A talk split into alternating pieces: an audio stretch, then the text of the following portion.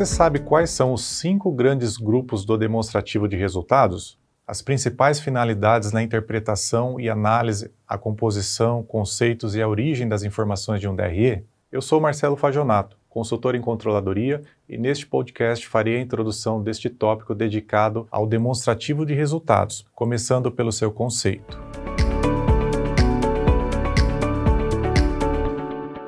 Afinal, o que é um DRE? Como o próprio nome diz, trata-se de um relatório com as demonstrações econômicas de um determinado período. Nele são agrupadas informações em forma de síntese sobre o total de vendas, de custos, gastos, outras receitas, receitas financeiras, impostos pagos e, é claro, o resultado do período, seja ele lucro ou prejuízo. Além disso, o DRE também apresenta o resultado por meio do regime de competência, podendo ter periodicidade mensal, acumulada e anual. O que compreende o regime de competência? Trata-se do método de registro das operações pelo fato gerador, ou seja, no período em que ocorreu a operação. Independentemente do valor recebido por uma venda ou os custos e despesas gerados, eles devem ser reconhecidos no período em que ocorreu o fato gerador. Por exemplo, se a empresa vendeu 100 milhões de reais no mês de agosto, mas receberá esse valor somente em outubro, tais receitas devem ser reconhecidas no mês de agosto, pois foi o mês de ocorrência do fato gerador. Da mesma forma acontece com os gastos. Mesmo que a empresa não tenha pago os gastos no mês de origem, ela deve reconhecê-los no período exato em que foram realizados. Por esse motivo, há o chamado regime de competência na apuração do demonstrativo de resultado. Outro conceito bastante importante que deve ser nivelado são as receitas, as quais podem ser originadas da venda de produtos, serviços ou bens. Dessa forma, todas as ocorrências que gerarem caixa para a empresa é considerada como receita e deve ser reconhecida como tal no demonstrativo de resultado. Um ponto bastante importante a ser destacado é a definição de gastos, que, na verdade, tratam-se de todos os dispêndios efetuados pela organização, ou seja, Todos os desencaixes realizados pela empresa compreendem os gastos. O segundo tópico são os custos.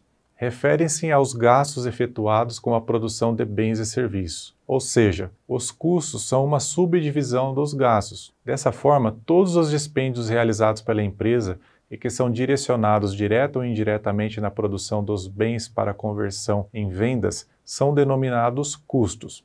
Por exemplo, a folha de pagamentos dos funcionários ligada à produção, despesas com manutenção de máquinas utilizadas na produção e a depreciação dos equipamentos utilizados também na produção. Enfim, todos os gastos direcionados à produção de bens ou serviços são denominados custos e devem ser classificados e denominados como custos no demonstrativo de resultado. Já as despesas referem-se aos gastos efetuados direta ou indiretamente para a geração de receitas, ou seja, todos os dispêndios realizados nos setores que suportam a empresa na geração de receitas. Mas como assim? Pense nos departamentos de pesquisa e desenvolvimento, áreas administrativas, comercial, pós-venda, superintendência e ainda as comissões e fretes. E por fim, os investimentos, que se referem aos gastos efetuados na pretensão de obtenção de retorno econômico.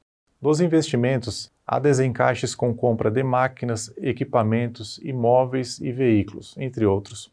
Então, para ficar claro, são três grupos que compreendem a definição de gastos, ou seja, tudo que a empresa desencaixou durante um período. Quando falamos de custos, estamos nos referindo aos desencaixes direcionados à produção de bens e serviços. Quando falamos de despesas, estamos tratando dos dispêndios que contribuem para a geração de receitas e os investimentos são os desencaixes direcionados à pretensão e obtenção de retorno. São valores já de grande importância e com grandes montantes.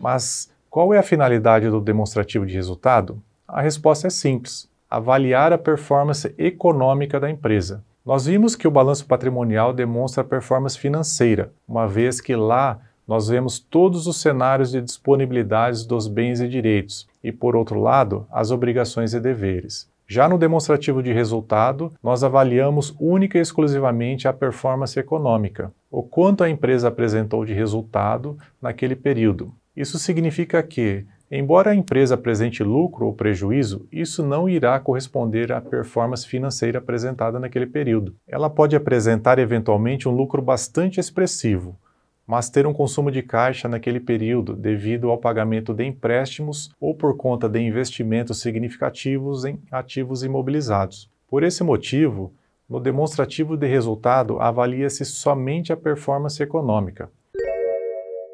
Outra questão bastante importante é que uma das principais finalidades é a avaliação dos desvios orçamentários e também de performance, uma vez que o DRE apresenta o resultado da empresa, compreendido por todas as operações de receitas e gastos. Portanto, os desvios de resultados podem ser originados da variação do faturamento impactado por um volume de venda superior ou inferior ao que foi previsto, ou mesmo por preços acima ou abaixo do projetado. Então, muitas vezes você espera um faturamento na casa, por exemplo, de 100 milhões de reais, mas ao final fatura 90 milhões.